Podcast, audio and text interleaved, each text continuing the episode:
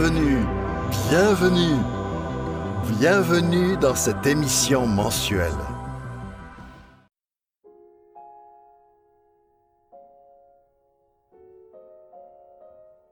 Alors, je me prénomme Marie, je vis actuellement dans le Vaucluse, mais je suis originaire de Lyon. Euh, il est difficile de dire qui l'on est, mais euh, je pense que ce qui me caractérise le plus, c'est que je suis plutôt une, personne curieuse de tout. J'aime principalement apprendre, surtout dans le domaine des sciences. Alors j'aime par exemple, euh, notamment, enfin, principalement en tout cas, l'astronomie, la physique quantique, les neurosciences, la paléoanthropologie. j'aime aussi les sciences sociales, la psychologie, la philosophie. Et j'aime également les euh, activités culturelles de toutes sortes et je suis assez hétéroclite en la matière. Alors pour comprendre euh, comment je suis entrée chez les témoins de Jéhovah, il faut euh, d'abord comprendre mon histoire familiale. Donc je suis l'aînée d'une fratrie de cinq enfants. mon père était alcoolique et nous maltraitait. il nous prenait par exemple par la gorge, nous projetait contre les murs, nous assénait des coups, nous insultait, euh, nous fouettait avec une ceinture en cuir. Euh, il ne subvenait pas, il ne subvenait pas à, tous nos besoins. Nous étions, euh, par exemple, habillés comme des miséreux. Euh, nous ne mangions qu'une fois par jour. La nourriture euh, était réservée à mon père, qui avait un frigo, euh, qu'il enfermait à clé dans sa chambre. nous n'allions pas chez le médecin quand nous étions malades. J'ai des tas d'anecdotes de quand j'étais petite, mais euh, pour montrer la cruauté de mon père, euh, un jour j'ai eu un abcès dentaire causé par une euh, carie. Il a refusé de m'emmener chez le dentiste, j'ai dû passer par le lycée. J'ai attendu un mois, le temps que mon dossier passe en commission, afin que l'école prenne en charge les frais dentaires. Et pendant un mois, j'étais avec mon abcès, ma joue enflée, sous le regard de mon père qui s'en fichait. Et là, je te parle d'une époque où mon père n'a jamais été inquiété, ni par le voisinage qui entendait les hurlements, ni par euh, une quelconque enquête sociale, alors que les profs étaient tous au courant. Euh, ma mère, qui était elle aussi battue, est partie de la maison en abandonnant ses euh, cinq enfants à cet homme. J'avais 15 ans et ma plus jeune sœur en avait 6. Et durant mon enfance, j'étais aussi harcelée à l'école, puisque depuis la maternelle, comme j'étais une enfant très timide, silencieuse et chétive, euh, ben, on me tapait dessus également, donc euh, on, me tapait dessus à l'école, euh, à la maison. Et donc dans ce climat d'insécurité, depuis petite, je me posais des questions existentielles sur la mort, sur le sens de la vie, y a-t-il quelqu'un qui veille quand même sur nous? Et à 12 ans au collège, j'avais une camarade de classe dont on m'avait dit qu'elle était témoin de Jéhovah. Alors je, je, ne savais pas ce que c'était, je lui ai posé la question et elle a donc fait du prosélytisme. Donc euh, quand euh, tous les jours c'est Colanta et que euh, on t'annonce qu'il y a une fin heureuse à tout ça, que tu n'as plus à te soucier de ton avenir parce que tu ne mourras jamais et que tu vivras heureuse pour toujours dans un magnifique paradis, ben, tu trouves ça plus séduisant que ton, que ton quotidien cauchemardesque. Et c'était une réponse facile et à 12 ans, ben, quel recul on a finalement sur les choses. Donc, euh, ce qui s'est passé, c'est que ce sont ces grandes sœurs qui m'ont fait une petite étude en cachette pendant un, mois, il me semble. Et euh, un jour qu'elles étaient à la maison, en l'absence de mon père, celui-ci est arrivé plus tôt. Il a interrompu l'étude et les a mises dehors. Donc elles sont plus jamais revenues, mais euh, comme le disent les témoins de Jéhovah, la graine avait été semée et, j'y ressongeais souvent comme d'une vérité. Et d'ailleurs, j'ouvre une parenthèse, il faut savoir que tous les enfants témoins de Jéhovah, sont conditionnés à faire ce genre de prosélytisme à l'école. Donc sur de jeunes enfants euh, comme moi en situation de maltraitance ou euh, de perte d'estime de soi, eh bien cette graine qui est semée sonne, un peu comme un, compte à rebours avant le recrutement final, ce qui fait que les enfants plus vulnérables euh, voient d'un seul coup leur avenir spolié. ça ne touche pas forcément que des enfants maltraités, ça peut concerner des enfants plus anxieux, timides, qui ne comprennent pas le monde des adultes, et c'est donc un véritable danger. Donc, euh, euh, malgré tout, dans ces conditions, j'ai obtenu un bac scientifique. Je suis entrée à la fac en doc de biologie. Et euh, à 19 ans, quand on m'a attribué automatiquement la bourse scolaire, mon père avait pensé que je l'avais détournée parce que jusqu'alors c'était lui qui la percevait Donc il m'a lancé un ultimatum, soit je lui donnais ma bourse, euh, donc euh, il voulait, il la voulait pour lui, hein, soit il me mettait dehors. Donc j'ai juste eu le temps de faire une valise très sommairement. C'était le soir, j'ai eu l'autorisation d'appeler une amie. Sa mère est venue me chercher et avant de franchir la porte, mon père m'a demandé de lui rendre les clés. Voilà. Donc bien sûr, je n'ai pas pu rester chez les parents de cette amie. J'ai contacté une assistante sociale qui m'a dit que j'avais moins de 25 ans, qu'il n'existait pas d'aide pour moi. Ma mère que j'ai retrouvée avait refusé de m'héberger. Donc j'ai abandonné mes études, j'ai travaillé au McDo pour gagner ma vie. Là j'ai rencontré un garçon, nous avons habité ensemble à Lyon. Alors il était très dépensier, il contractait énormément de crédits, nous nous sommes retrouvés surendettés à la Banque de France et nous avons atterri chez son frère dans le sud qui nous a hébergés et ce frère, euh, eh il était témoin de Jéhovah. Et je précise qu'en tant que témoin de Jéhovah, il n'avait pas le droit de nous héberger parce que nous n'étions pas mariés, mais il a menti à son entourage en disant que nous ne dormions pas dans le même lit. Bien sûr, euh, il a lui aussi fait du prosélytisme, ce qui a certainement ravivé la graine qui avait été semée il y a à 12 ans. Donc j'étais à nouveau euh, séduite par les réponses faciles, par euh, leur gentillesse de façade, par euh, l'illusion qu'ils forment. Une famille. Et euh, avec mon, mon, copain qui n'était pas témoin de Jéhovah, nous avons étudié la Bible ensemble avec les témoins de Jéhovah. Son frère nous a mis une petite pression pour que nous régularisions notre situation. Et nous sommes donc passés devant le maire sans plus de cérémonie, sans robe de mariée, sans fête. Et cinq mois plus tard, nous prenions le baptême ensemble. J'étais alors enceinte de ma fille et j'avais 23 ans.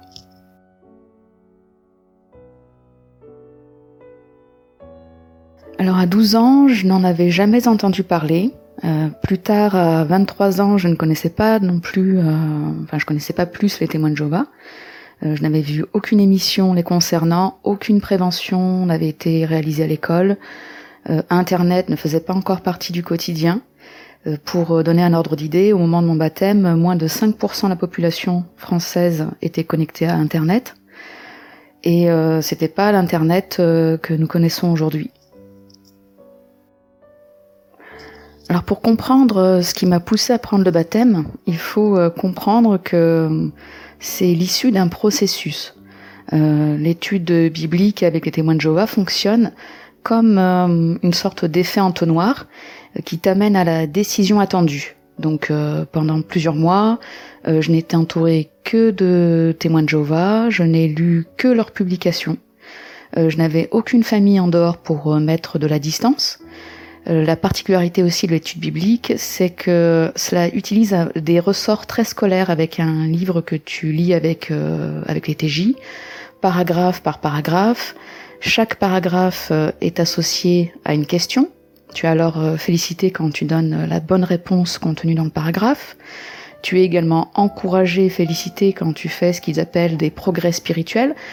Euh, c'est-à-dire euh, quand euh, tu commences à assister aux réunions, quand tu cesses de fréquenter des gens du monde.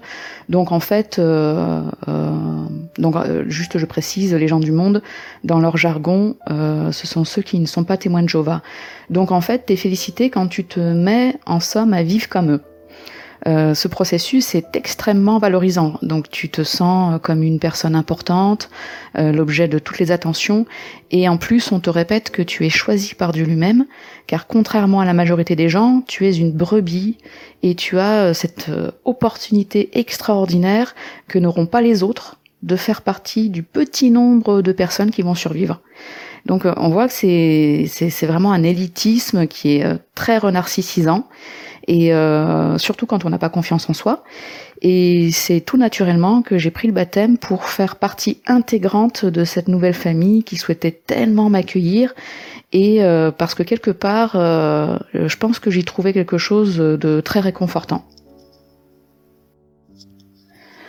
Alors, est-ce que je croyais en Dieu? Je pense que oui. Euh, je n'ai pas eu d'éducation religieuse, mais depuis petite, je me plaisais à croire qu'il y avait une transcendance euh, je me mettais parfois à la fenêtre le soir, je regardais vers le ciel et je parlais à ce Dieu inconnu. Mais euh, par moments, je peux avouer que euh, en tant que témoin de Jéhovah, lors des prières publiques qui sont souvent très répétitives, ben, je me surprenais parfois à regarder les autres baisser la tête lors de la prière. Et euh, je me surprenais à, à, penser que finalement nous étions ridicules et que on faisait un peu tout ça pour rien. Donc, euh, tu vois, c'est finalement c'est très ambivalent euh, la croyance en Dieu à ce moment-là. Euh, mais j'avais vraiment très envie d'y croire très fortement parce que je pense que ça me rassurait de penser que quelqu'un veillait sur moi, que qu'il ne m'arriverait rien de mal et que et surtout que je ne mourrais jamais. Les congrégations sont des milieux, des milieux clos euh, dans lesquels chaque jour ressemble au suivant, et immanquablement, les témoins de Jéhovah se jugent les uns les autres. On dit dans leur jargon euh, qu'ils font du bavardage, et c'est euh, une telle habitude chez eux qu'ils sont régulièrement appelés à, rappelés à l'ordre dans leurs publications, parce que ça, génère énormément de conflits. Ça, ça, peut avoir comme conséquence que des témoins de Jéhovah passent leur temps à s'éviter à la salle, pour ne pas se dire bonjour parce qu'un jour un tel a dit un truc sur un tel. Euh, ils se dénoncent les uns les autres auprès des anciens parce qu'ils sont très très infantilisés.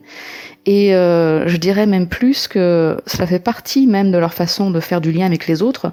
Donc quand tu arrives dans, dans une congrégation, tu sais très rapidement qui a fait quoi, euh, qui a déjà été excommunié et pourquoi, euh, qui est spirituel, donc fréquentable, et qui ne l'est pas. Euh, c'est un environnement qui est assez toxique, qui exacerbe toutes les bassesses de l'être humain. Alors pendant la majorité du temps où j'étais endoctrinée, j'étais vraiment persuadée que c'était la vérité absolue, parce qu'il y avait, y avait forcément une vérité, et cela ne pouvait être que celle-là, et, c'est sur cette base d'ailleurs que j'ai consciemment rejeté euh, tous les doutes qui pouvaient se présenter. Euh, bien sûr, parfois, il m'arrivait de relever des contradictions dans la doctrine. Euh, il y avait des éléments qui ne collaient pas avec la science. Mais quand ça surgissait dans mon esprit, je les mettais vraiment de côté comme des éléments qui ne m'étaient pas donnés de comprendre pour le moment. Et c'est d'ailleurs ce que dit l'organisation en permanence, de faire confiance en Jéhovah pour les choses qu'on ne comprend pas. Et euh, en outre, euh, poser ouvertement des questions qui pourraient laisser penser qu'on a des doutes, c'est aussi euh, s'exposer au mieux au jugement des autres, qui te qualifient de faible spirituellement, et donc là t'es es mis un peu au banc de la congrégation, et au pire, c'est prendre le risque d'un comité judiciaire, donc tu es convoqué par trois anciens, qui te demandent de rendre des comptes sur ce que tu as pu dire, penser, et tu peux être excommunié pour apostasie. Et euh, parfois, il m'arrivait aussi de me dire que l'organisation se trompait euh, simplement hein, sur certaines choses, euh, qu'il y aurait une nouvelle lumière selon leur, leur jargon, c'est-à-dire que il y aurait une nouvelle compréhension sur certaines choses. par exemple, leur croyance que les animaux ne, mangeaient pas, ne se mangeaient pas entre eux avant le déluge m'a toujours paru être une erreur d'interprétation, tu vois, de leur part. Et, et j'ai toujours pensé qu'un jour ils reviendraient forcément dessus. Alors là, tu me demandes si euh, j'ai rencontré des problèmes personnels. Euh, là, je peux te dire que si je devais te lister tous les problèmes que j'ai rencontrés en 20 ans, euh, demain on y a encore. Donc, euh, je vais quand même te, te dire euh, sommairement ce qui, ce qui me semble assez caractéristique. Donc, il faut savoir que j'ai immédiatement après le baptême rencontré des problèmes, puisqu'au bout de quatre mois, mon mari a été excommunié une première fois. Donc euh, il était ostracisé par euh, la congrégation. Et euh, cela a rejailli sur moi parce qu'on m'a expliqué qu'on ne pouvait pas m'inviter sans mon mari. Et c'est là que j'ai appris ce qu'était le statut de femme d'excommuniée. Donc il faut savoir aussi que mon mari était au chômage. Il avait trouvé une formation de 9 mois sur Marseille. Il ne revenait à la maison que tous les 15 jours. Donc à 23 ans, euh, j'étais dans une région où je ne connaissais personne. J'étais une jeune maman toute seule, sans amis, sans famille. Et euh, comme je, n'avais pas le permis et que j'étais dans le besoin, j'allais au resto du cœur, à pied, avec mon bébé. Et euh, c'était pas c'était pas la, porte à côté, donc euh, j'y allais avec la poussette. Je chargeais les victuailles dans la poussette. je galérais vraiment toute seule parce que lorsque j'ai demandé de l'aide, les témoins de Jéhovah se sont défilés pour eux, euh, j'étais un cassos parce que j'avais des problèmes. Euh, ça signifie implicitement que j'étais pas bénie par Jéhovah. Euh, donc j'avais aussi du mal à trouver quelqu'un pour m'emmener à la salle. Il fallait vraiment veiller à demander à quelqu'un de différent à chaque fois parce que sinon on me faisait comprendre que ça les gonflait. Donc euh, là, toute l'entreprise de séduction que j'avais connue, euh, où j'étais quelqu'un d'important, où euh, on, est on, était constamment après moi, et ben là, c'était l'histoire ancienne. Après le baptême, ça a vraiment été marche ou crève. Ensuite, ma situation s'est quand même, quand même améliorée pendant quelques temps quand mon mari a été réintégré. Euh, il avait un travail, nous avions emménagé dans une maison. On a été euh, considérés à nouveau comme euh, spirituels pendant cette, cette période parce qu'on assistait aux réunions, on répondait à la salle, on prêchait, on invitait les témoins de Jéhovah à la maison, on était invités en retour. Et puis mon mari a été excommunié une deuxième fois parce qu'il fumait du cannabis. Donc à, la, à, la, maison, c'était devenu vraiment l'horreur. mon mari a perdu son travail parce que, entre autres, son état lui faisait commettre des fautes graves. Euh, tout l'argent passait dans la drogue et euh, l'alcool. On commençait à se retrouver dans la panade. Euh, il n'était presque plus présent à la maison. Il passait beaucoup de temps avec de mauvaises fréquentations. Il a commencé à avoir des troubles psychiatriques. Il a été interné d'ailleurs pendant quelque temps. Et j'ai donc décidé de divorcer. Je savais que mon mari me trompait, mais comme je n'en avais pas la preuve, j'ai été sanctionnée par les anciens de la congrégation parce qu'on ne peut divorcer que pour un motif d'adultère prouvé. Donc euh, j'ai été notée, c'est-à-dire que je ne pouvais plus avoir euh, aucun privilège comme prendre le service de pionnier, c'est-à-dire s'engager à faire un certain nombre d'heures de prédication, euh, parce que ça c'est réservé aux personnes dites exemplaires, ce que ce qu'on considérait que je n'étais pas. Et je n'étais plus autorisée à répondre à la salle. Donc ça a fait de moi une personne infréquentable. Donc j'étais vraiment mise au banc de la congrégation. Certains témoins de Jéhovah m'évitaient on ne me disait plus bonjour, alors que normalement c'est pas la règle. Mais bon, certains étaient plus ailés que d'autres. Hein. Et euh, je me suis retrouvée euh, mère isolée, ma fille avait 5 ans, euh, je n'avais pas de travail, j'avais un loyer d'une maison à payer. Et bien entendu, mon, mon ex-mari ne me versait pas de pension alimentaire. Euh, cela a pris facilement plus de deux ans avant que ma situation ne se stabilise. Euh, c'est vraiment toute seule que j'ai réussi à trouver un autre appartement avec un loyer plus modeste, un travail qui n'avait pas été facile à trouver parce que j'avais quand même qu'un seul bac, euh, j'avais rien de plus. Et j'avais une petite expérience de deux ans au McDo. j'avais une expérience anecdotique d'aide ménagère. Et pendant ces deux ans de galère, j'ai continué quand même à aller à la salle, euh, seule hein, bien sûr, mais cette fois-ci j'avais le permis et une voiture. Les témoins de Jéhovah qui m'ont aidé sont vraiment comptés sur les doigts d'une main.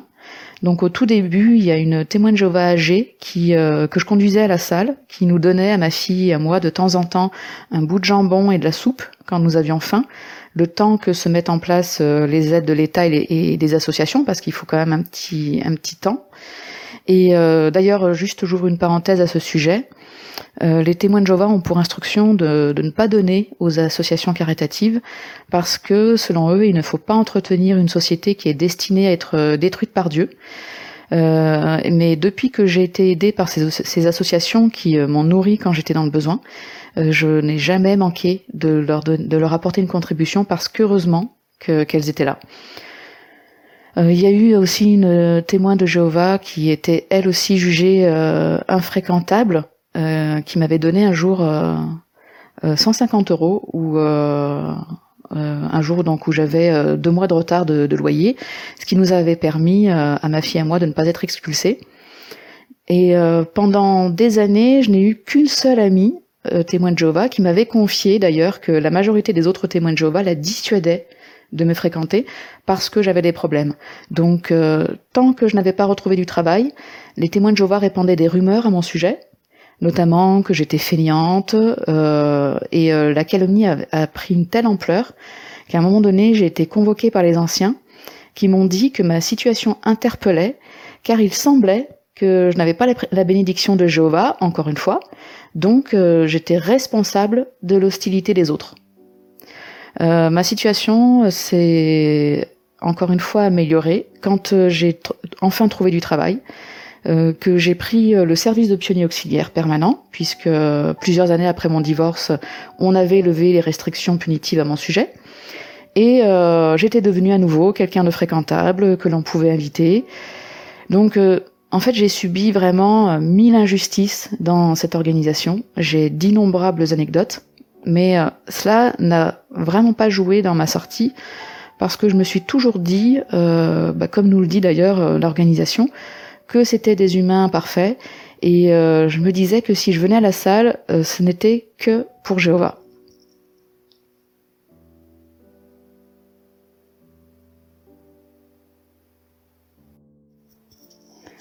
Je suis sortie de l'organisation des témoins de Jéhovah officiellement en date du 11 septembre 2018, où euh, j'ai été annoncée dans la congrégation comme ne faisant plus partie des témoins de Jéhovah, euh, suite à mon retrait volontaire par euh, courrier que j'avais remis dans la boîte, dans la boîte aux lettres d'un ancien, le 8 septembre 2018.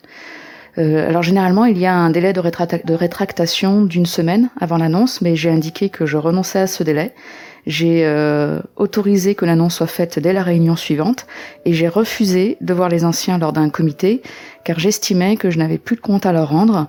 Donc euh, j'ai remis ma lettre qui était vraiment très succincte. J'annonçais simplement que je ne souhaitais plus faire partie des euh, témoins de Jéhovah et je me suis sentie vraiment libérée d'une emprise.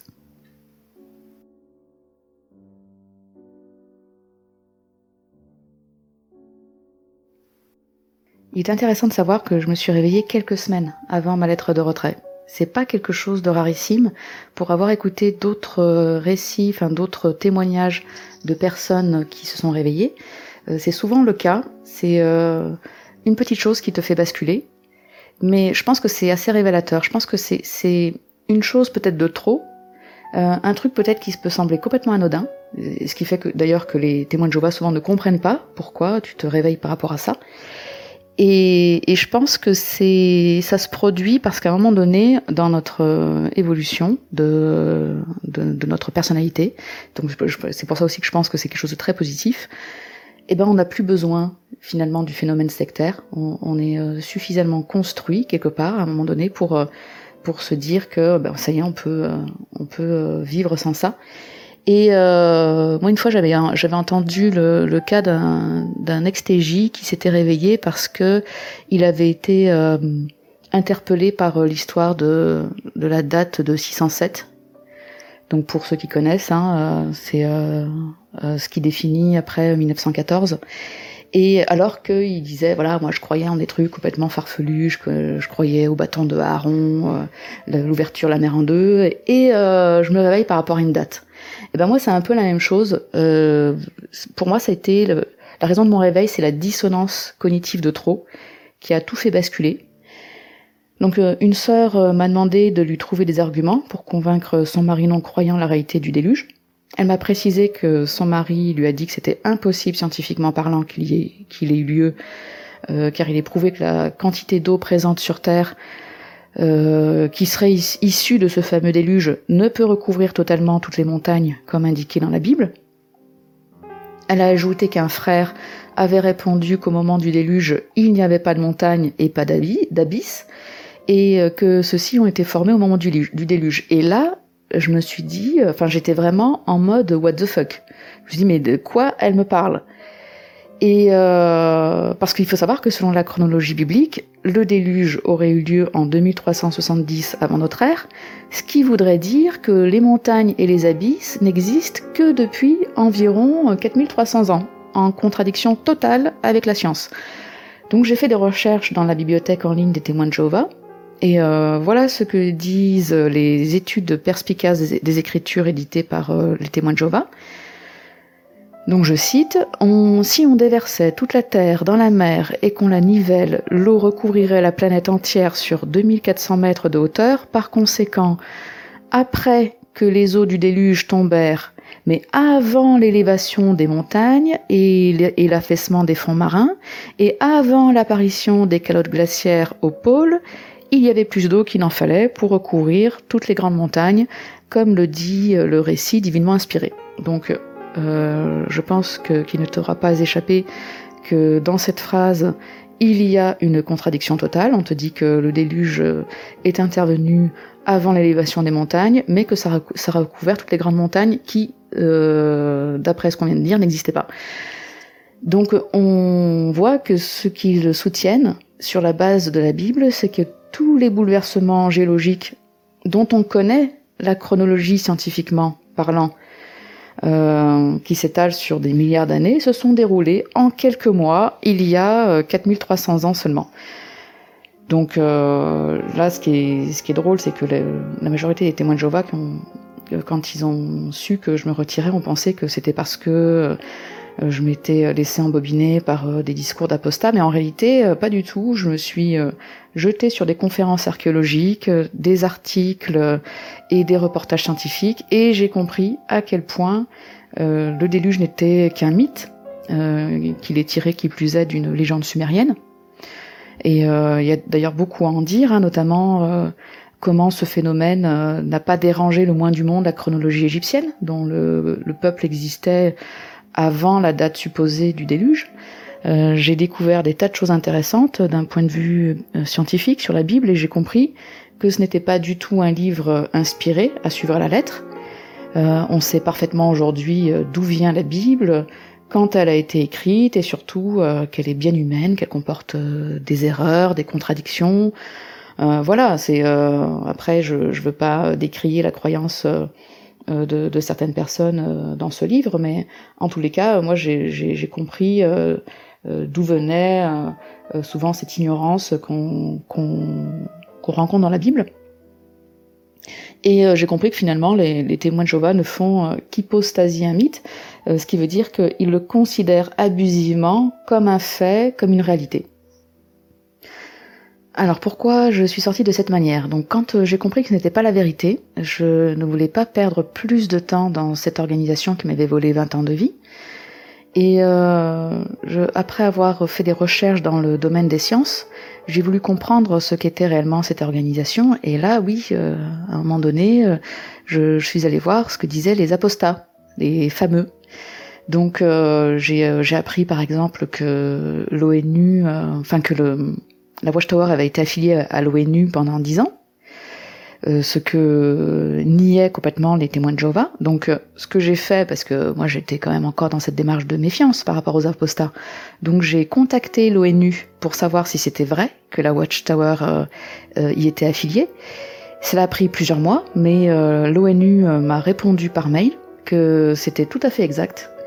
La Watchtower a bien été affiliée à l'ONU pendant dix ans à l'insu des adeptes euh, euh, à qui la Watchtower disait hypocritement que l'ONU était la bête écarlate, la bête immonde et, blasphématoire, avec laquelle euh, Babylone la Grande, la prostituée, s'était affiliée. Donc là, non seulement l'ONU m'a confirmé que la Watchtower y était bien affiliée, elle aussi, mais qu'elle avait satisfait aux critères d'association pendant ces dix années. Donc ces critères, euh, c'est notamment l'engagement envers les valeurs et la mission des États-Unis, des Nations Unies, pardon, et sa charte. Donc euh, euh, l'ONU m'a précisé également qu'elle n'avait pas besoin d'être affiliée pour accéder à la bibliothèque, comme certains l'ont prétendu par la suite. Et il faut savoir qu'aujourd'hui, ceux qui disent que la Watchtower a été affiliée à l'ONU sont considérés comme des apostats, alors que c'est une réalité. Mais ce qui m'a vraiment le plus horrifié, c'est euh, d'avoir servi une vulgaire société d'édition qui a de gros problèmes avec la pédophilie en son sein et euh, qui perd d'ailleurs actuellement euh, procès sur procès dans de nombreux pays parce que ils ont une, règle spécifique des deux témoins qui, qui est problématique et qui ne souhaitent pas entacher leur réputation. Donc, euh, euh, ils n'ont pas intentionnellement protégé des pédophiles parce qu'ils aiment les pédophiles, puisque eux-mêmes se défendent d'aimer les pédophiles, ce qui, est, tout à fait normal. Mais euh, par cette politique spécifique et parce que ça entachait un peu leur vitrine, ils ont protégé des pédophiles alors qu'ils pointaient du doigt les catholiques qui avaient exactement les mêmes problèmes et, euh, et qu'il les accusait d'étouffer les affaires exactement pour les euh, mêmes raisons et exactement comme ils l'ont fait eux-mêmes. Donc j'ai euh, regardé la, retransmission vidéo de la Commission royale en Australie qui a eu lieu en 2015, qui est vraiment disponible pour tous ceux qui souhaitent vraiment en savoir plus.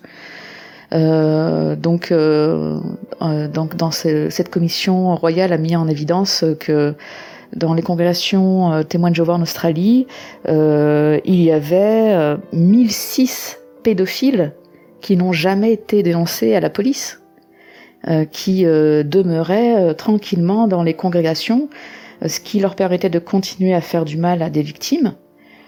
Et le 28 novembre 2016, la commission royale d'enquête australienne a rendu public son rapport sur les réponses de la Watchtower aux sévices sexuels sur les enfants voilà, qu'ils ont subi des, qu'ils ont subi donc pendant ce, temps-là. Euh, donc ils ont reçu quand même euh, plus de 4000 témoignages de victimes en Australie. Et euh, donc la, commission a étudié les systèmes et euh, les procédures en vigueur pour répondre aux allégations d'abus sexuels et les outils de prévention euh, utilisés au sein de l'organisation des témoins de Jéhovah. Donc euh, ce rapport, bien entendu, euh, tout le monde peut le consulter puisqu'il est public. Il y a plusieurs éléments qui ressortent euh, de, ce rapport, enfin, donc des éléments qu'ils ont qualifiés de problématiques, et moi j'en ai relevé deux hein, qui sont quand même assez caractéristiques. Donc je cite hein, ces deux éléments du rapport. il est dit que la commission royale conclut que les enfants ne sont pas suffisamment protégés des risques de pédophilie dans l'organisation des témoins de Jéhovah et euh, ne croient pas que l'organisation répond de manière adéquate aux allégations de pédophilie. Et euh, donc elle dit aussi, je cite, la pratique de l'excommunication aggrave la situation des victimes souvent confrontées à un véritable dilemme, continuer de vivre dans la même communauté que leur agresseur ou, quitter le groupe au risque d'être rejetés par leur famille et amis témoins de Jéhovah. Donc euh, c'est là que j'ai appris euh, aussi que ce sont des milliards de dollars qui ont été versés par la Watchtower aux victimes dans le monde.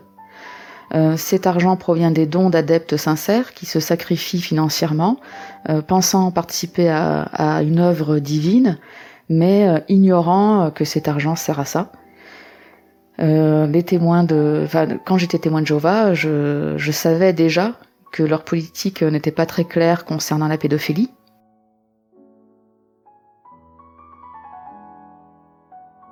Mais je pensais pas que ça avait cette ampleur-là, euh, parce que j'ai eu affaire à ce problème dans la congrégation. Euh, dans les grandes lignes, euh, une sœur m'avait euh, avait insisté, donc plusieurs années en arrière, pour garder ma fille qui avait 9 ans pendant quelques jours. Hein, elle voulait la garder quelques jours. ma fille souhaitait aussi aller chez elle, donc à un moment donné, j'étais ok. Et quand elle a su que ma fille était chez elle, la belle-sœur de donc témoin de Jéhovah de cette femme témoin de Jéhovah m'a averti qu'il fallait que je récupère ma fille rapidement, car cette personne avait été accusée de pédophilie sur un neveu de la famille. Donc, euh, j'ai pas, j'ai pas attendu euh, mon reste, euh, je l'ai récupéré immédiatement. Euh, j'ai questionné prudemment ma fille pour ne pas l'inquiéter et pour savoir si tout s'était bien passé. Elle ne m'a rien dit de spécial. Du coup, je lui ai pas dit non plus pourquoi je l'avais récupéré plus tôt. la belle-sœur avait a été sévèrement reprise par les anciens donc euh, la personne qui m'a qui m'a prévenu, parce qu'elle n'avait pas le droit de m'avertir. C'était considéré comme euh, une information confidentielle. Euh, toutefois, plusieurs années après, ma fille a fini par me confier qu'elle avait subi des actes à caractère pédophile par la sœur à qui je l'avais confié, et qu'elle n'avait jamais osé me le dire parce qu'elle avait eu peur et elle avait été menacée par cette sœur qui lui avait ordonné de ne rien dire. Donc là, euh, c'est ça a été euh, ça a été un choc. Euh, je j'étais en colère. j'ai j'ai trouvé ça inadmissible. Donc nous sommes allés avec ma fille immédiatement à la police et nous avons porté plainte. Donc suite à cette plainte, la, la, la TJ en question a été convoquée par la police. elle a prévenu les anciens. J'ai été convoquée par les anciens qui m'ont reproché de ne pas être passé par eux pour traiter l'affaire en interne. Euh, ils m'ont dit que je risquais d'avoir jeté l'opprobre sur le nom de Jéhovah si on apprenait que ça concernait des témoins de Jéhovah, que je n'avais pas suivi, euh, donc comme je n'avais pas suivi le protocole, j'étais qualifiée encore de pas spirituel. D'autant que face à leur accusation, je leur avais dit que si c'était à refaire, je le referais exactement comme euh, comme je l'ai fait, parce que il est pour moi, il est vital pour une victime d'être prise en compte et que la justice soit faite Et ça passe par le fait de porter plainte. Pour moi, c'était ça, n'avait pas lieu de passer par la congrégation. C'était c'est la police que ça regarde avant tout. Et euh, ils ont ajouté, donc les anciens, que ma fille avait sûrement menti, qu'il n'y avait pas eu de, de témoins. Euh, mais euh, voilà, moi j'avais estimé qu'elle avait dit la vérité, je voyais pas pourquoi elle, elle me mentirait. Et puis euh, dans tous les cas, c'est normal qu'il y ait une enquête euh, policière. Et aujourd'hui, bah, cette femme est toujours témoin de Jéhovah et elle est en contact avec des enfants dans sa congrégation. Donc voilà, donc je, je, je quand j'ai vu euh, ce qui se passait dans le monde, j'ai pas été surprise du coup avec euh, l'expérience que j'en ai eue. Je pensais pas que ça avait cette ampleur-là, ça m'a vraiment bouleversée. Et euh, du coup, pour moi, il était vraiment impensable de cautionner les actions immondes de cette organisation en restant affilié à, cette, à celle-ci. Euh, c'était, c'était pas possible, quoi.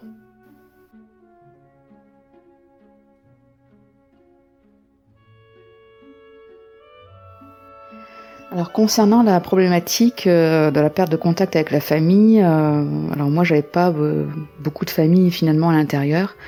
j'ai un beau-frère et une belle-sœur, mais avec lesquels j'avais pas tellement de contact déjà. Et il faut savoir que lors de mon réveil, ma fille n'était pas témoin de Jéhovah. Elle n'avait jamais pris position et naviguait entre deux eaux. Euh, parfois, elle reprenait une étude biblique, mais euh, elle ne parvenait pas vraiment à rester dans la congrégation, souvent parce que elle subissait la méchanceté des jeunes qui la critiquaient tout le temps et euh, que les contraintes de, de l'organisation sont quand même relativement difficiles à satisfaire quand on est jeune. Et elle vivait donc euh, dans le monde, elle était euh, chez moi hein, bien sûr, mais elle avait aussi un copain qui était d'ailleurs super sympa, adorable, intelligent, que j'aimais beaucoup. Et euh, d'ailleurs, on me disait souvent la mettre dehors parce que elle ne respectait pas la Bible, mais je suis toujours partie du principe que je respecterais son choix quoi qu'il arrive. Et euh, je savais qu'elle euh, qu'elle se sentait quand même coupable en permanence, parce qu'un jour je suis tombée sur euh, une lettre qu'elle qu'elle s'était écrite en anglais, où elle disait qu'elle ne valait rien, qu'elle était malheureuse parce qu'elle n'arrivait pas à faire ce qu'il fallait pour Dieu. Donc quand je me suis réveillée, ma première réaction a été de vouloir la libérer de cette culpabilité, en lui expliquant que tout cela n'était que baliverne et qu'elle pouvait enfin s'accorder euh, de vivre sa vie pleinement sans se faire de reproches. Seulement sa réaction été, euh, ben, euh, contrairement à ce que à, la réaction à laquelle j'aurais pu m'attendre, euh, elle était tout d'abord de me dénoncer aux anciens comme apostate. Et euh, elle a repris immédiatement une étude biblique et a coupé les ponts avec moi très rapidement, suivant les instructions de la Watchtower en pareil cas. Et en fait, j'ignorais vraiment à quel point elle y croyait, à quel point elle était dans cet enfermement mental. Et euh, en attaquant frontalement la doctrine, sans le savoir, je l'ai poussée à prendre position. Et euh, quand je me suis retirée les jours qui ont suivi, euh, je pensais quand même, j'avais encore un peu cet espoir que c'était peut-être pas trop tard, que, que ça allait peut-être lui permettre de réfléchir et de faire machine arrière. Finalement, elle a poursuivi et euh, je sais qu'elle doit se faire baptiser cet été.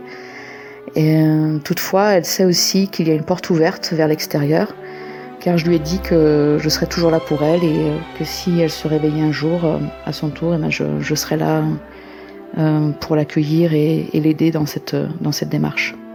Donc je pense que je suis quand même plus utile à l'extérieur qu'à l'intérieur dans ce domaine. Donc du coup c'est pour ça que j'ai pas du tout songé à me refroidir. Euh, parce que de toute façon, euh, aujourd'hui, il faut savoir que, le, que l'organisation s'est vachement durcie par rapport à ça. C'est très difficile d'être euh, d'être un TJ refroidi, parce qu'on est quand même harcelé par les, les anciens.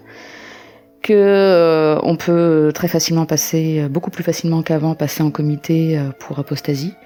Et euh, voilà, ma fille, de toute façon, elle, elle, euh, elle m'aurait mise au banc aussi de, de l'organisation si, euh, si, elle, si, elle, avait vu que j'étais pas une, T, une TJ modèle.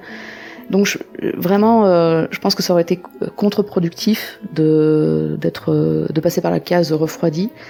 Et, euh, et vraiment, c'est, je pense que c'est pas mal pour elles aussi de, de se dire à un moment donné qu'il y a ben, un point d'ancrage à l'extérieur euh, au cas où. En sortant, je n'avais plus aucun ami puisque les amis dans le monde euh, sont interdits. Euh, tous les amis que je pouvais avoir étaient témoins de Jéhovah et, et, dorénavant, plus personne n'était autorisé à me dire bonjour.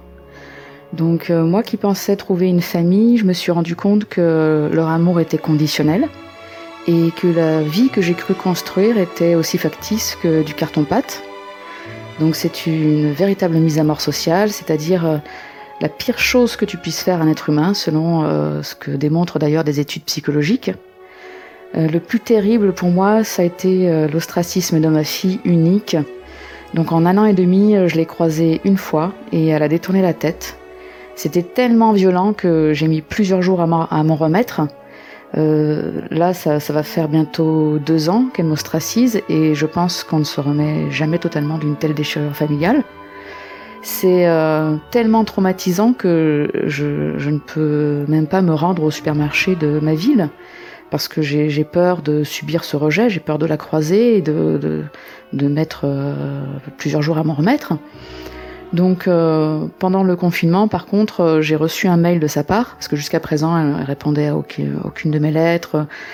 Elle m'a bloqué partout, sur tous les réseaux. Elle a changé de numéro de téléphone, elle a changé d'adresse. Mais là, pendant le confinement, comme la majorité des ex-témoins de Jéhovah, j'ai reçu un mail de sa part indiquant qu'elle souhaitait, enfin je dis comme la majorité des ex-témoins de Jéhovah, parce que je précise euh, beaucoup ont reçu des, euh, nouvelles de leur famille pendant le confinement parce que les, témoins de Jéhovah considèrent que le coronavirus est un signe que nous sommes à la toute fin de ce système et donc euh, ils invitent les membres de leur famille dans la nature à revenir. Donc du coup, elle m'a elle aussi envoyé donc ce, ce mail et elle m'a indiqué qu'elle souhaitait me dire au revoir pour de bon puisqu'elle n'avait jamais eu l'occasion de le faire elle m'assure de son amour, contrairement à ce que les actes semblent euh, indiquer. Et euh, elle me dit que je serais accueillie à bras ouverts si je revenais à Jéhovah. Elle indique aussi donc euh, du coup qu'Armageddon, le jugement divin, est très proche. Et elle se considère vraiment à la veille de l'intervention divine et elle espère que je ne souffrirai pas trop avant cette intervention. Elle se dit à présent orpheline parce que lorsque l'on quitte le mouvement, on est considéré par les, témoins de Jéhovah comme morts à leurs yeux, parce que si Dieu intervenait sur le champ, ils considèrent que nous serions tués sans délai. Donc euh, je voudrais euh, appuyer mes propos euh, avec les publications d'ailleurs, donc du coup des témoins de Jéhovah, pour montrer que ça fait vraiment partie intégrante de la doctrine et de l'obligation d'un témoin de Jéhovah.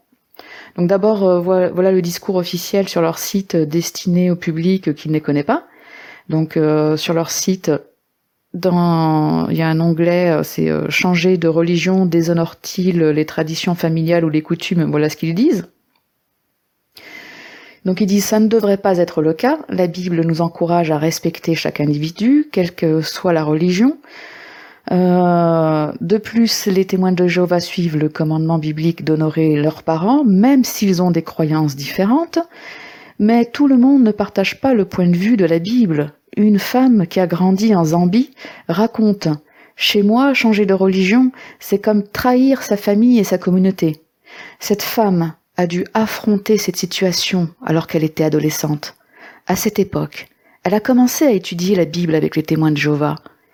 Et peu après, elle a décidé de changer de religion. Elle déclare Mes parents me répétaient sans cesse qu'ils étaient furieux contre moi et que je les décevais. Cette situation m'était très pénible, car l'approbation de mes parents compte beaucoup pour moi. Je ne trahis pas les miens en choisissant d'être fidèle à Jéhovah plutôt qu'aux traditions religieuses.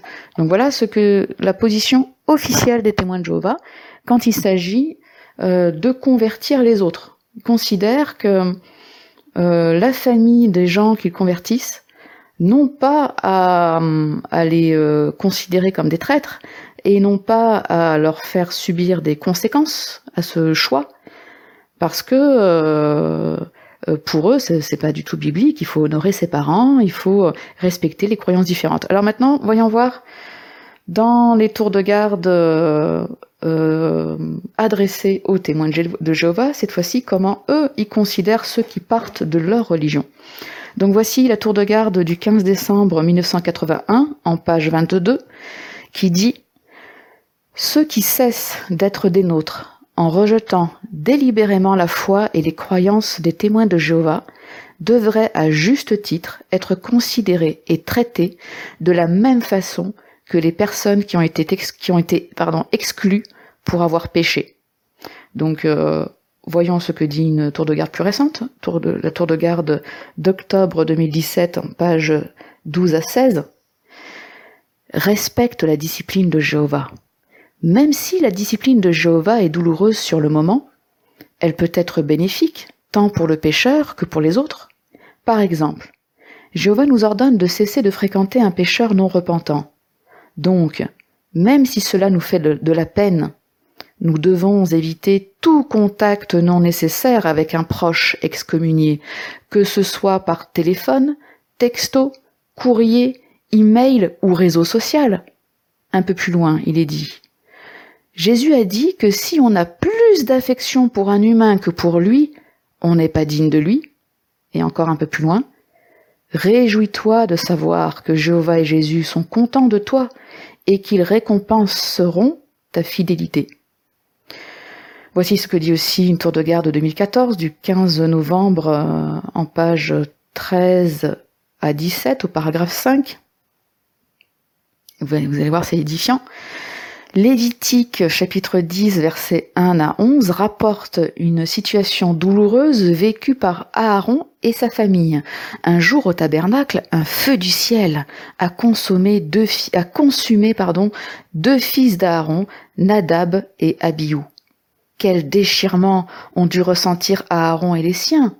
Alors, imagine comme obéir à l'ordre de ne pas les pleurer a mis leur foi à l'épreuve pour ta part, te montres-tu saint en t'interdisant de fréquenter tout excommunié, qu'il soit membre de ta famille ou non? Voilà, c'est pas du tout le même euh, discours. Et, euh, voyons voir maintenant comment il considère les personnes qui quittent euh, les, volontairement de leur, leur, leur mouvement. Donc le simple fait de quitter un mouvement, comme je l'ai fait, le fait d'être retiré, fait de toi un apostat. Donc comment considère-t-il les apostats? Tour de garde de 1992 euh, du 15 juillet en page 8 à 13. Notre attitude envers les apostats devrait être celle de David qui a déclaré Est-ce que je ne hais pas ceux qui te haïssent profondément, ô Jéhovah, et est-ce que je n'éprouve pas du dégoût? Pour ceux qui se révoltent contre toi, je les hais d'une haine totale. Ils sont devenus pour moi de véritables ennemis. Les, apostats de notre époque font cause commune avec l'homme qui méprise la loi, le clergé de la chrétienté. Donc euh, voilà, ça c'est euh, euh, la position de, l'organisation est très claire et elle pousse continuellement, par de nombreuses publications, euh, à rejeter euh, les, membres de, sa famille juste parce qu'ils décident de partir. Ce, qu'ils refusent, par contre, de la part d'autres membres d'autres religions quand, quand d'autres personnes se convertissent euh, aux témoins de Jéhovah. Alors, ce qui est important aussi sur l'ostracisme, euh, c'est que j'ai déjà eu l'occasion d'apporter mon témoignage dans des commentaires de vidéos sur euh, les, dérives sectaires. Et euh, des témoins de Jéhovah répondent aux commentaires en se montrant insultants. Alors bien sûr, ce ne sont pas les témoins de Jéhovah les plus zélés qui, eux, ne transgressent pas l'interdiction de leur organisation d'écouter des, apostats, mais la, façon de penser de ces témoins de, Jéhovah, peut-être un peu moins zélés, reflète celle de la majorité des témoins de Jéhovah. Euh, j'ai donc euh, déjà eu un commentaire que je savais très bien à quoi m'attendre en me faisant baptiser concernant l'ostracisme. Euh, c'est une façon pour les membres de la secte de se dédouaner, puisque du coup c'est moi qui suis responsable de cet ostracisme et pas eux. Alors d'autres disent aussi que c'est normal d'être ostracisé par ma fille parce qu'elle se protège de ma, de ma mauvaise influence de non-témoin de Jéhovah. Alors, vu de l'extérieur, ça peut sembler vraiment abominable et monstrueux, mais ça s'explique par le phénomène d'influence sociale et de, conformisme. Et ça a été vraiment étudié par beaucoup de sociologues. On sait aujourd'hui pourquoi un individu est capable de faire souffrir un semblable par simple soumission à une autorité qu'ils perçoivent comme légitime, et ça c'est important, et sur laquelle ils déchargent toutes leurs responsabilités. Donc il y a eu euh, par exemple l'expérience de Milgram qui avait démontré que cette disparition du sens de la responsabilité de l'individu euh, est de très loin la conséquence la plus grave de ce type de soumission parce que euh, les actions commandées par l'autorité vont être prioritaires par rapport à l'éthique, l'affectivité, euh, la conscience et les valeurs personnelles. Euh, on sait que l'extermination des juifs par les nazis est un exemple extrême euh, d'action abominable accomplie par des milliers d'individus au nom de, ce type d'obéissance. Et là, je, n'atteins pas le point Godwin, hein, c'est une réalité qui a, fait que justement Milgram s'est posé la question de l'influence sociale euh, qu'on observe constamment dans les groupes sociaux euh, pour comprendre euh, les mécanismes en jeu les phénomènes, dans les phénomènes de soumission. Donc il y a d'autres sociologues, hein, Pérez et, Mouni, qui, ont indiqué que quand un individu entre dans un groupe, il va y avoir une, interaction conflictuelle où l'individu est confronté à, à l'influence du groupe euh, et, face à un point de vue en contradiction avec euh, ses croyances euh, initiales. Donc là, on comprend bien que, par exemple, une personne qui entre chez les, chez les témoins de Jéhovah, au départ, elle va trouver impensable d'ostraciser ses propres enfants. Mais Fischer a démontré que l'influence sociale du groupe va exercer une pression et modifier le comportement, les opinions, les attitudes de la personne qui va s'adapter pour bénéficier d'une reconnaissance, éviter une punition ou euh, se rallier à la majorité pour ne pas être perçu comme déviant.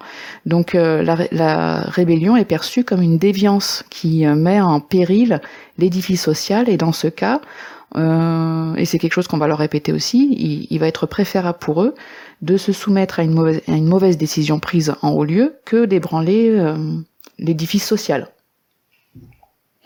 Euh, les expériences de H sur euh, le conformisme démontrent que le groupe force l'individu à se conformer à ces normes de sorte que l'individu n'a qu'une alternative, soit il accepte la pression du groupe et adopte les mêmes idées même si elles sont en conflit avec ses valeurs, soit il garde ses idées différentes et subit une, forme de discrimination du groupe qui est une véritable épreuve euh, que la majorité ne veulent pas affronter. Donc Milgram avait mis en, évidence que ce qui rend l'individu aussi obéissant, c'est le souhait de se montrer digne de ce que l'autorité attend de lui. Et là, c'est important pour lui en plus parce que l'autorité, c'est Dieu lui-même et euh, celui qui le représente sur Terre. Il va y avoir aussi le besoin de continuité de l'action. Donc le fait de poursuivre jusqu'au bout rassure l'individu sur le bien fondé de sa conduite euh, antérieure, ce qui neutralise sa mauvaise conscience. Donc euh, à partir du moment où il va commencer à, ostraciser, il va être euh, forcé de continuer à le faire, sinon ça, ça voudrait dire que ce qu'il a fait jusque-là c'était mal.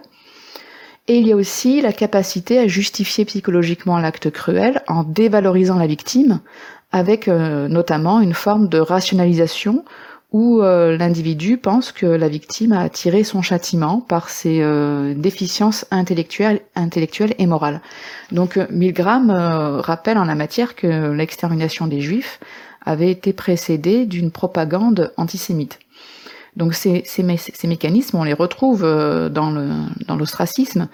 Un excommunié ou un apostat vont être constamment dévalorisés par l'organisation comme étant des personnes qui trahissent Dieu, et la congrégation qui s'opposent, euh, qui sont sous la coupe de Satan, euh, voire même, euh, comme l'a dit une publication, qui sont dérangés mentalement. Et d'autres vont rationaliser aussi en dénaturant cet acte cruel, en se persuadant qu'en réalité c'est un acte d'amour permettant à la personne de revenir à la vie, ce qui est aussi appuyé par l'organisation. Donc on, on comprend que c'est plus complexe que ce qu'il n'y paraît. Si les témoins de Jéhovah se conduisent avec autant de cruauté, euh, ce n'est pas simplement une question de gentillesse ou de méchanceté, c'est parce qu'ils sont soumis à des mécanismes psychologiques dont ils ignorent eux-mêmes le processus euh, et qui les euh, obligent finalement à, à, abandonner leur système de valeurs, leur affection naturelle, euh, en faveur de l'obéissance aveugle. Alors au début, je pensais que c'était une forme de désamour, mais, le, fait de le savoir me permet aussi de comprendre que les actions insultantes, rabaissantes des témoins de Jéhovah, finalement, ont peu de choses à voir avec moi. Alors je, ne pense pas être euh, encore dans une prison mentale parce que justement j'ai pu tout déconstruire dès le départ. C'est pas comme si j'avais été excommuniée, euh, comme si on m'avait jeté dehors parce que euh, j'avais euh, commis un péché et que je n'ai pas eu l'occasion de, de faire une réflexion un peu sur la doctrine. Moi, je suis partie justement parce que je n'y croyais plus. Donc je, je suis plus dans cette euh, prison mentale, je considère plus du tout qu'il puisse y avoir un brin de vérité. Et euh, si on peut parler par contre de conséquences euh, mentales, je pense qu'il me reste quand même la honte de m'être fait avoir si bêtement et vraiment le sentiment d'avoir gâché bah, les plus belles années de ma vie, hein, tout simplement.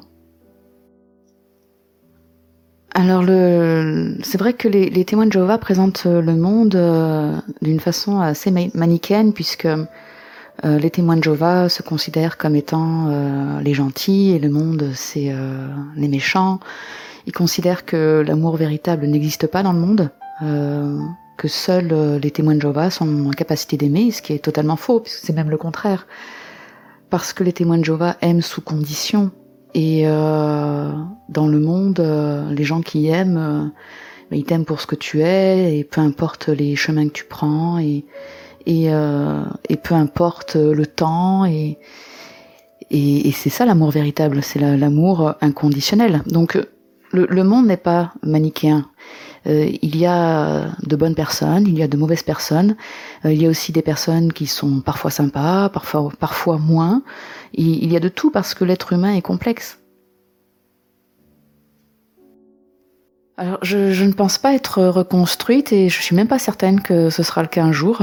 Euh, je préfère souvent parler de résilience parce que je suis plus dans une dynamique de reprise d'une évolution après un arrêt total lié à un choc. Déjà parce que c'est un concept que j'aime beaucoup, euh, un concept de Boris Cyrulnik.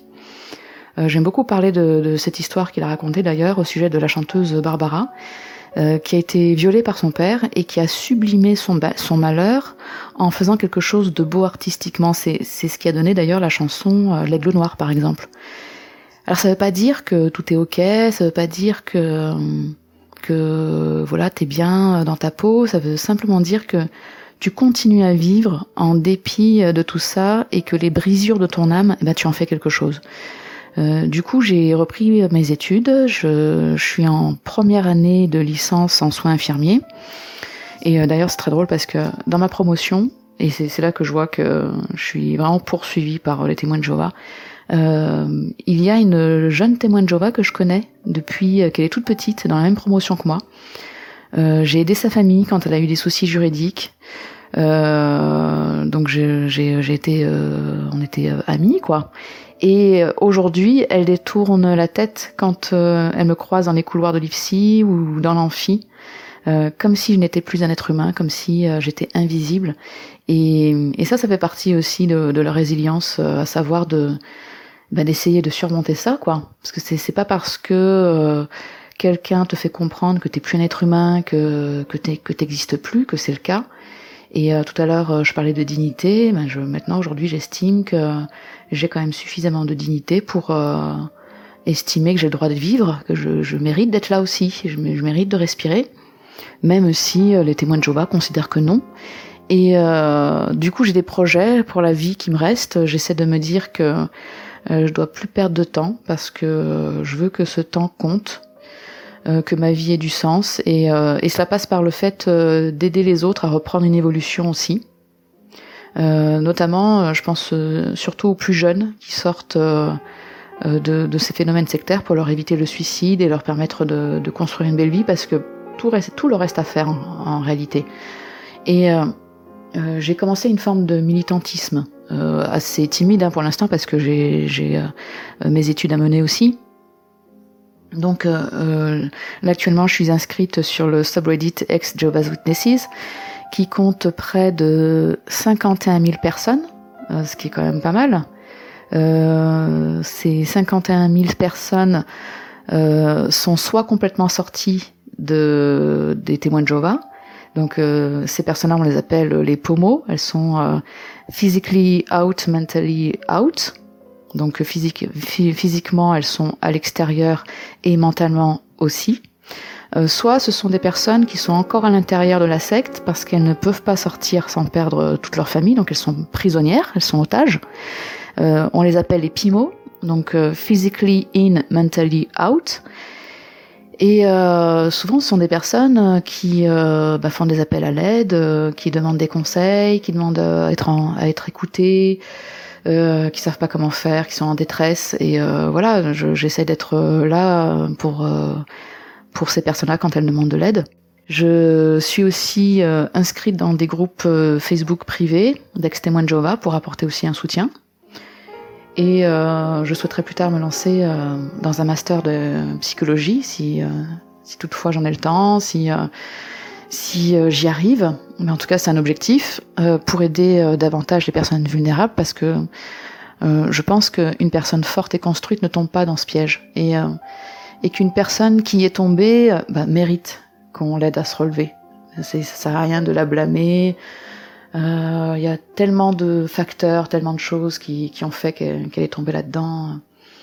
Euh, elle a tellement perdu. Euh, je pense qu'il faut, faut tendre la main aux gens comme ça. Et, euh, et, je pense que plus tard, je ferai un peu plus d'activisme, mais, mais pas pour affronter la Watchtower ou essayer de la démolir ou, ou essayer de détruire les doctrines. Parce que moi, j'estime que c'est une peine perdue. Je pense que c'est euh, des sectes, il y en aura toujours. Des, euh, des mouvements sectaires euh, correspondent à un besoin de, de, de certaines personnes, selon les, les, les éléments que j'ai décrits. Et euh, ça sert à rien de se battre contre ces sectes. Elles, s'éteindront à un moment donné, de toute façon. Euh, et puis il y en a d'autres qui prendront leur place. C'est comme ça. C'est depuis l'histoire de l'humanité, ça a toujours été comme ça. Mon, mon but, c'est pas de déloger les gens, de les, empêcher de penser ce qu'ils pensent. Moi, mon but, c'est de faire de la prévention.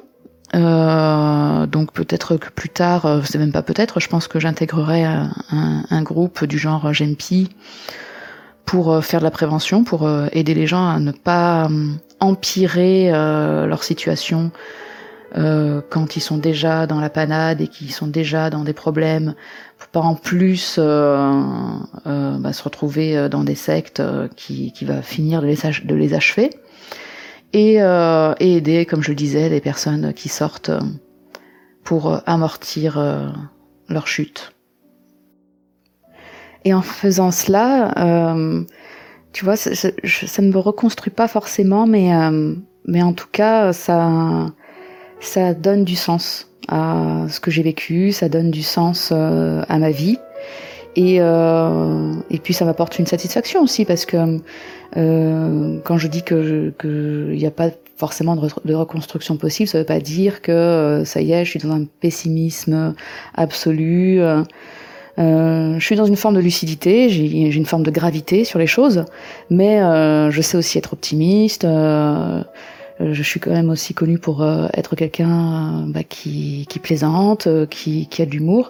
Mais voilà, il y aura toujours cette fracture, il y aura toujours ce, ce poids du, du, passé qui sera lourd. Et le fait bah, de, de, permettre aux autres peut-être d'éviter ça, et, ou de, de, les, de les guérir, enfin, ou du moins en tout cas de, de les remettre sur un rail, ben voilà, moi ça, ça me donnera une satisfaction, ça me donnera euh, une forme de plaisir dans la vie.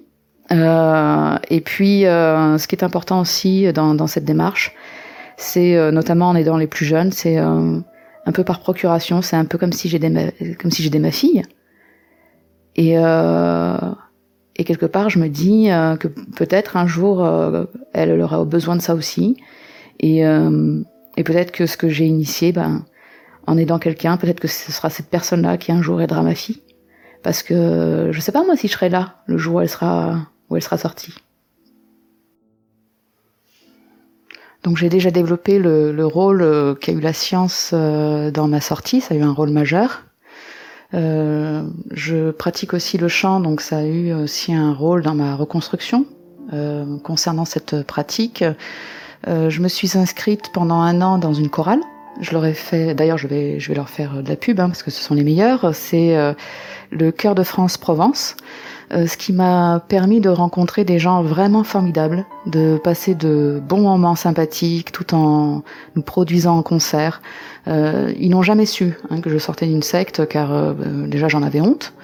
Et, mais ils ont été vraiment plus gentils que n'ont jamais été les témoins de Jéhovah que j'ai rencontrés en 20 ans, quoi. Euh, ils m'ont aidé euh, sans le savoir à amortir ma chute.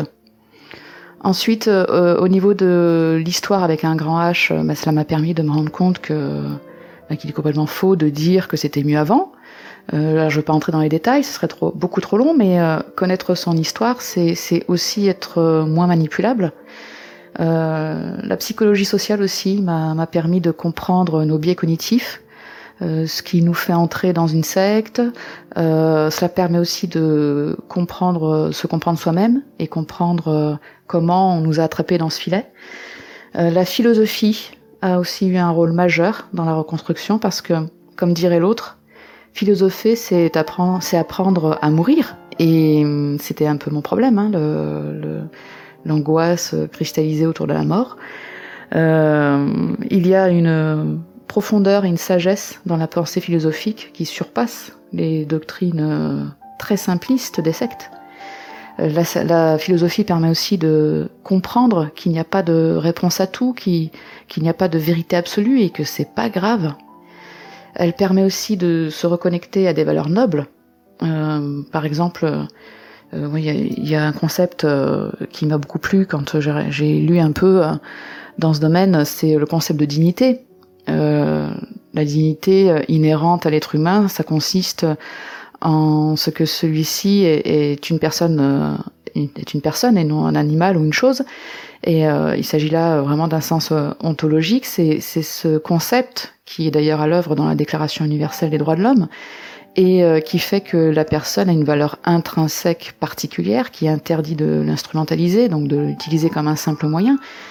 c'est enfin, prendre en considération la dignité d'une personne, c'est la traiter avec respect, euh, quel que soit son état et sa conduite, parce que ces dignités et le respect qui en découle euh, inéluctablement sont inconditionnels, donc un terme que connaissent pas du tout les témoins de Jéhovah. Euh, donc à un moment donné, je suis tombée sur euh, une phrase vraiment formidable de Jacques Ricot, qui est docteur en philosophie, et qui dit, je cite, la dignité humaine, ainsi étendue, n'est pas une qualité que nous possédons par nature comme telle caractéristique physique euh, ou psychique. Elle n'est pas une détermination de l'être humain, elle est le signe de son intangibilité, renvoyant à la valeur absolue accordée à la personne humaine en sa, singularité, valeur inconditionnelle qui jamais ne peut, ne peut être perdue. Nul n'a le pouvoir de renoncer à sa dignité, car elle ne dépend ni de l'idée que l'on se fait de soi-même, ni du regard posé par autrui. Donc voilà, ça c'est extraordinaire. Quelle différence avec euh, la vision si dépourvue d'amour des témoins de Jéhovah qui considèrent que tu ne mérites même pas de vivre, que tu ne mérites même pas un bonjour si tu ne suis plus leurs préceptes, ou euh, pour eux, tu n'as de valeur que par rapport à ce que tu fais et pas simplement parce que tu es un être humain. Euh, donc quand on quitte la secte, on se reconnecte vraiment à, ces valeurs que l'on a perdues dans la secte, puisque dans la secte, on, on, a des valeurs au, rabais, euh, qui sont euh, des valeurs édictées par la, par la secte. Euh, en, en, sortant, j'ai trouvé par exemple inacceptable euh, l'idée de vivre dans un paradis au prix d'un génocide mondial chose que j'acceptais pourtant quand j'étais témoin de Jéhovah. Euh, aujourd'hui, même si c'était vrai, et il est heureux que cela ne le soit pas, je refuserais de vivre dans un monde dirigé par un psychopathe euh, génocidaire. Donc voilà ce que la philosophie apporte. Ça apporte une profondeur aux choses, ça apporte une véritable réflexion, ça, ça, ça, ça, élève vraiment l'esprit, quoi. Alors honnêtement, ça peut paraître surprenant, mais je n'ai rien euh, de spécifique à dire à un témoin de Jéhovah endoctriné, parce que je sais pertinemment que tout ce que je dirais ne franchirait pas la barrière des nombreux filtres de son cerveau. Euh, une telle personne n'est pas en mesure de comprendre et je risquerais même de renforcer sa croyance. De toute façon, un vrai témoin de Jéhovah endoctriné n'écoutera jamais ce genre de, podcast. Euh, cela revient pour lui à, à écouter Satan en personne. J'irai même encore plus loin. Un témoin de Jéhovah endoctriné l'est parce qu'il y trouve quelque chose qui le satisfait, comme j'ai déjà évoqué un peu plus, un peu plus tôt. C'est une victime volontaire qui euh, cède sa liberté à une secte en échange d'une forme de confort. Donc c'est vraiment une, une, véritable rencontre. Elle est toxique, certes, mais c'est une rencontre. C'est peut-être, euh, par exemple, comme ce fut pour moi, le, besoin d'avoir une réassurance vis-à-vis de la peur de mourir, le besoin d'avoir euh, une famille, mais c'est peut-être aussi le besoin de combler une, faille narcissique, euh, grâce notamment au sentiment de supériorité que, que confère le fait d'être dans un groupe élu par Dieu lui-même, qui participe à un projet mondial. Pour d'autres, c'est le sentiment d'être en sécurité par rapport au monde extérieur, si effrayant. Donc en fait, ces gens-là ont besoin d'une béquille pour vivre. Donc que se passerait-il si tu parvenais quand même à leur retirer brutalement leur béquille, Comment arriverait-elle à marcher? Donc quand euh, à ma fille je lui ai dit par exemple que euh, ce n'était pas la vérité, elle m'a répondu euh, quelque chose qui m'a fait froid dans le dos. il faudra alors que tu me dises ce que c'est la vérité car sinon ça ne sert à rien de vivre cette vie, autant mourir direct. Donc tu vois, le risque, c'est aussi de réveiller quelqu'un qui n'est pas encore prêt à marcher seul. Euh, c'est pour ça que je pense que les gens qui se réveillent sont ceux qui se sont guéris quelque part de ce qui les a fait chuter dans la secte. Euh, ils sont en mesure de prendre leur vie en main, mais attention, hein, il y a toujours un risque suicidaire important. Si la personne ne rencontre pas l'autre, si elle demeure dans la solitude, elle finira par s'éteindre. Et il faut savoir que statistiquement euh, parlant, il y a énormément de d'ex-témoins de, Jéhovah qui euh, qui deviennent dépressifs, qui se suicident, qui ont du, énormément de mal à vivre une vie éloignée de, de leur famille. C'est extrêmement difficile. Mais euh, en sortant, ils sont quand même prêts à vivre cette vie. Donc s'ils rencontrent euh, les bonnes personnes, euh, voilà, c'est parti. Ils ont plus besoin de la secte.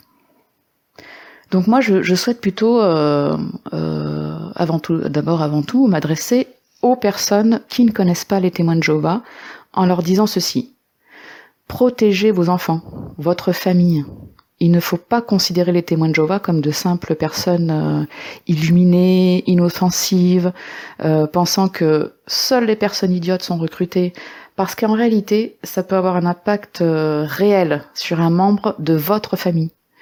Et ça peut détruire votre cellule, familiale. Et hum, ce mouvement peut vous arracher un être cher parce que ça peut toucher vraiment n'importe qui. Euh, c'est pas nécessaire quand même hein, de se montrer agressif euh, envers les, témoins de Jéhovah. Euh, il faut juste leur demander de plus vous importuner. il faut savoir qu'il existe dans les congrégations une liste de personnes qui ne souhaitent plus être visitées. Demandez-leur de vous inscrire sur cette liste et faites de la prévention envers vos enfants. Soyez vraiment vigilants. Voudrais m'adresser ensuite aux personnes, donc ça peut être des profs, des parents, des amis, qui s'aperçoivent qu'un enfant ou un jeune adulte n'est pas bien dans sa peau, présente des difficultés dans sa vie, eh bien, agissez pour cette personne. Euh, évitez, euh, euh, enfin, il faut, lui permettre d'éviter de plonger dans ces paradis artificiels que sont les sectes, parce que finalement, on tombe dans une secte à défaut de tomber dans la drogue ou l'alcool. C'est souvent une solution facilitée pour mieux supporter la vie quand on, quand on l'a mal démarré. Euh, c'est pas une question d'intelligence, mais vraiment une question de construction personnelle, de respect de soi, de ressources, d'armes permettant d'affronter euh, les, difficultés de la vie. Et il existe euh, d'autres solutions pour se renarcissiser, et, et c'est prouvé d'ailleurs par des études que les, les, personnes qui ont un soutien familial, qui ont de bonnes relations sociales, sont moins séduites par les sectes. Donc, quand on s'aperçoit qu'il y a quelqu'un qui est un peu en dérive, je pense qu'il faut lui, tendre la main. Je m'adresse aussi à, ceux qui sont nés dedans qui sentent la pression de leur, de leur communauté, de leurs parents, pour se faire baptiser le plus tôt possible. Alors moi je dirais, ne t'engage pas pour faire plaisir, joue le chrono parce que la position de non baptisé est une position beaucoup plus confortable. Elle te permettra plus tard euh, de vivre ta vie sans perdre toute ta famille parce que normalement, euh, l'ostracisme ne s'applique qu'à ceux qui ont été préalablement baptisés. Donc prends vraiment le temps de la réflexion, ne cède pas à la pression. Voilà. Euh, je m'adresse euh, enfin aux personnes pour qui il y a encore quelque chose à faire, pour qui il n'est pas trop tard, euh, qui se trouvent encore à la croisée des chemins, qui se posent des questions auxquelles ils veulent vraiment des réponses. donc ceux qui sont vraiment tentés par, par, curiosité ou parce que ça leur plaît, parce que ils ont l'impression que c'est super, quoi. Eh ben moi je, je dirais à cette personne, bah, ne te fais pas ce mal. Choisir la facilité d'une réponse toute prête bah, c'est choisir le danger finalement. Euh, choisir la difficulté d'affronter tes peurs, eh ben c'est choisir d'évoluer et de devenir plus fort. Donc euh, il faut vraiment que tu sois conscient euh, que cette décision va avoir des répercussions toute ta vie. Parce qu'en fait, pour être heureux dans cette voie, il faut faire partie de l'élite de la congrégation. Ça veut dire qu'il va falloir que tu sois pionnier, euh, que tu montes dans la hiérarchie, parce qu'ils disent qu'il n'y a pas de hiérarchie, mais en fait il y en a une, hein, euh, euh, que tu sois assistant ministériel, que tu sois ancien, que tu deviennes missionnaire, bétélite, voilà. Là, oui, tu vas être courtisé, tu vas faire partie de ceux qu'on invite, à qui on prête attention, etc. Mais il faut être sûr de ne jamais douter, de ne jamais te réveiller jusqu'à la fin de ta vie, et que ce soit le cas aussi pour ta famille dans ce cas, euh, tu auras vécu, ok, une vie illusoire, mais elle aura été heureuse jusqu'à ta mort. Mais ça fait beaucoup de, paramètres quand même, car euh, qui peut prévoir si tu parviendras à entrer dans le moule toute ta vie? Parce que tu peux avoir une dépression, un accident de parcours, euh, n'importe quel souci, et alors tu deviens infréquentable parce que tu seras pas spirituel, tu vas devoir t'astreindre euh, à une vie de solitude sociale, où tu ne pourras pas avoir d'amis à l'extérieur, pas non plus à l'intérieur, ce qui ne te rendra pas heureux. Donc euh, ne fais pas non plus ce mal à tes futurs enfants. Tu vois, ma fille a grandi, a grandi dans la culpabilité, la peur de l'intervention divine et l'idée euh, qu'elle n'était pas à la hauteur. je me rends compte que je lui ai appris petite à ne pas à ne pas dire aux autres les films qu'on allait voir au ciné, pour ne pas être jugé. Ce qui est complètement anormal. Euh, imagine un peu le poids que ça met sur un, sur un enfant, euh, y compris euh, ne serait-ce que pour voir un dessin animé, parce que il peut y avoir de la magie dedans, c'est mal. je lui ai appris à, à, ne pas parler de nos concours de chant qu'on faisait, parce que les compétitions, c'est mal. Je lui ai appris à ne pas dire qu'on allait à Disney pendant la période de Noël, parce que pour les autres, c'est mal. Euh, je lui ai appris que fêter son anniversaire, faire la fête euh, à Noël, c'était mal. Je lui ai enlevé la magie de son enfance. Mais qui peut prévoir si tes enfants, que tu n'as pas encore conçus, suivront cette voie que tu veux suivre? Ou s'ils ne seront pas excommuniés? Ou si euh, ce petit être que tu as tant choyé ne t'ostracisera pas quand toi tu souhaiteras partir? On parlait de philosophie tout à l'heure. Euh, Nietzsche disait que quand une personne s'engage dans une promesse, ça suppose la permanence de son identité dans le temps. Euh, ça veut dire que moi qui te fais une promesse aujourd'hui, pour la tenir, je dois être la même personne au moment de la tenir. Mais qui peut dire quelle personne tu seras dans 5 ans, 10 ans, 20 ans? On voit bien que c'est pas possible, c'est un leurre. L'avenir est complètement incertain. Les chemins que tu empruntes vont te transformer en permanence. Et ce que tu es aujourd'hui n'a rien à voir avec ce que tu seras demain. Euh, il y a Sartre qui disait aussi que l'être humain est un projet, c'est une personne en devenir, euh, il est inachevé, euh, il change en permanence. Et c'est pour ça d'ailleurs aussi que la loi nous protège, prévoit le droit de changer d'avis. mais sache que le chemin que tu empruntes quand tu deviens témoin de Jéhovah n'autorise pas cette variation humaine normale. On t'autorise pas à changer. On te demande de faire une promesse pour toute ta vie. Et si finalement tu t'aperçois que tu t'es trompé, on te sanctionne.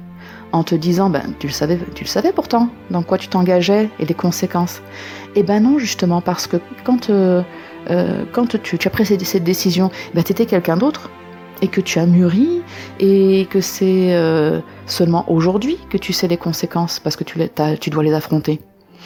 Et les conséquences, c'est aussi le temps perdu qui ne se rattrape pas. On fait alors bah, avec le temps qui nous reste. Donc si tu te réveilles à 60 ans, ben, il te reste quoi comme temps? Euh, moi, je, voudrais ajouter euh, que j'ai, par rapport à ça, que j'ai une sœur qui a un doctorat en histoire de l'art. Euh, elle a réalisé des fouilles archéologiques, elle, elle, est maître de conférences, elle rédige des publications scientifiques. J'ai un frère qui a été steward, champion de France et champion du monde de course à pied des plus de 35 ans. Euh, ses compétitions lui ont permis de voyager dans le monde. il est cadre dans la fonction publique. Il s'investit dans la politique sur Lyon. J'ai une autre sœur qui est chef d'entreprise. Elle a créé euh, une entreprise dans le domaine de la sécurité aérienne. Elle est dans une niche car euh, euh, ils sont très très peu à proposer cette prestation en France. Elle a voyagé dans le monde entier, elle est parfaitement trilingue. Donc tu vois, eux, ils ont construit une vie solide, une vie riche qui est vraie, une vie intéressante. ils ont des relations qui sont vraies avec les autres de, véritables amis de longue date. Ils ont construit une famille avec, euh, donc ils ont des enfants. Hein, euh, un jour, ils seront grands-parents et peut-être arrière-grands-parents. Et ben moi, tu vois, euh, j'ai eu une vie en carton. Je n'ai rien construit parce que la vraie vie était censée arriver très bientôt. C'était pas la peine de s'investir dans ce système puisqu'Armageddon allait venir. tous les amis que j'ai eus en 20 ans ben, n'étaient pas de vrais amis et puis ma fille, euh, elle se mariera peut-être, mais j'en saurai rien. Si elle a des enfants, eh ben, j'en saurai rien. Si les enfants de ses enfants ont des enfants, eh ben, j'en saurai rien non plus. Donc tu vois, quand je regarde en arrière, j'ai un énorme cratère de 20 ans. Alors j'aimerais que tu comprennes euh, le revers de la médaille euh, que je te décris là, ne te gâche pas ta vie qui est précieuse en construisant une illusion parce que quand cela s'effondre, il ne reste rien. Moi, je n'ai pas eu la chance de rencontrer des contradicteurs. Peut-être que cela aurait pesé sur ma décision finale. En tout cas, ça m'aurait peut-être donné une chance de, prendre une meilleure décision euh, si j'avais entendu des témoignages de personnes pour qui ça s'est très mal terminé. Donc je voudrais vraiment que cette expérience catastrophique, cette vie détruite qui a été la mienne, serve à éviter ce cauchemar à d'autres personnes vulnérables qui ont seulement besoin qu'on les aide à marcher. Donc si ça peut servir ne serait-ce qu'à une personne, alors je n'aurais pas souffert tout cela pour rien.